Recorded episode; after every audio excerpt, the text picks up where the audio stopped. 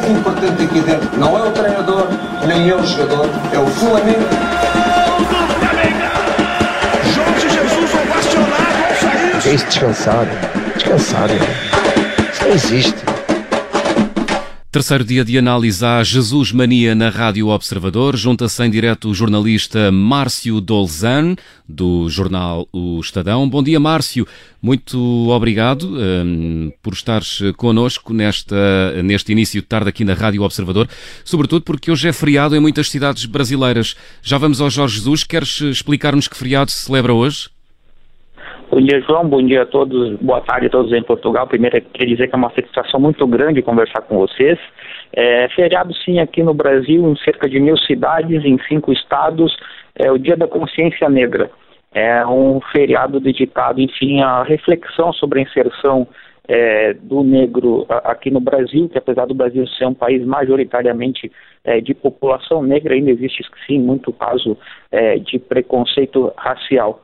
É, a data foi escolhida, um detalhe importante que inclusive tem ligação com Portugal, a data foi escolhida em homenagem a Zumbi dos Palmares, é, um escravo do período colonial, ali pelo final do século XVII, é, e ele fugiu, enfim, ele fugiu da sua escravidão e ajudou a formar o Quilombo dos Palmares, que foi uma das maiores vilas é, para abrigar é, escravos fugidos, chegou a abrigar cerca é, de 30 mil é, ex-escravos, e o Zumbi dos Palmares acabou assassinado no dia 20 de novembro, segundo dados históricos, então foi por isso que foi escolhida a data de hoje como é, homenagem à consciência negra. Muito bem, dia da consciência negra, neste 20 de novembro, aí no Brasil.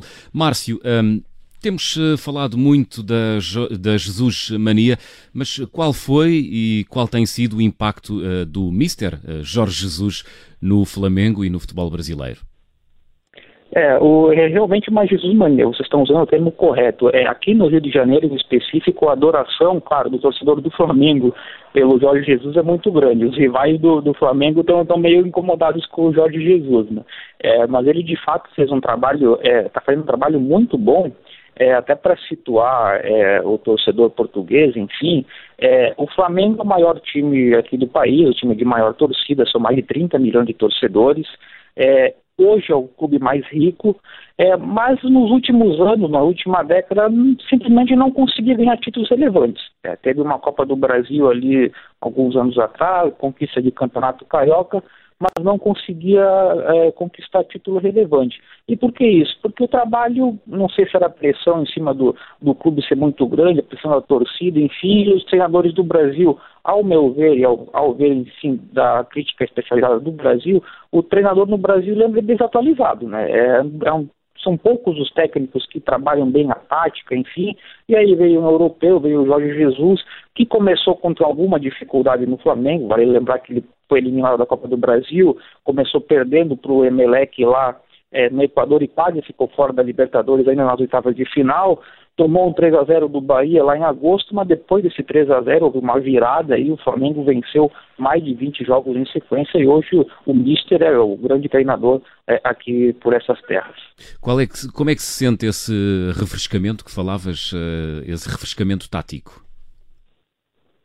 É, o, o, treinador brasileiro, é, vamos dizer assim, a gente tem poucos técnicos que trabalham de fato com tática. Eu vi ontem o, o Milton Neves conversando com vocês, ele falou do Vanderlei Luxemburgo. Vanderlei Luxemburgo é um técnico muito vitorioso, ele de fato é um treinador que, que gosta desse trabalho tático. O técnico Tite da seleção brasileira é outro treinador que gosta muito da questão tática, apesar de estar passando por um momento ruim.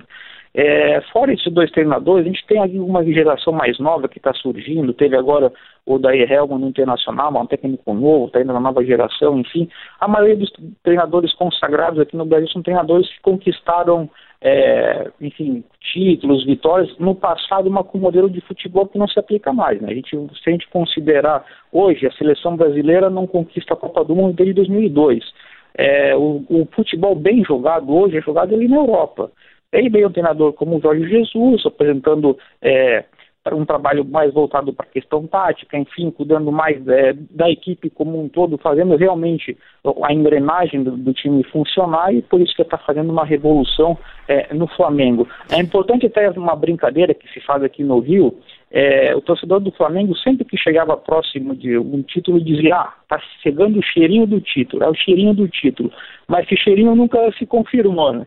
Agora, com o Jorge Jesus, aí o Flamengo pode ser campeão da Libertadores no sábado e pode até mesmo ser campeão brasileiro no domingo sem entrar em campo. Então, o cheirinho de título está cada vez mais forte, graças aí à culinária portuguesa. Márcio, a pergunta que tinha agora para fazer era: e, Jorge Jesus, a pessoa, ele surpreendeu uh, os jornalistas brasileiros, os, os torcedores do Fla?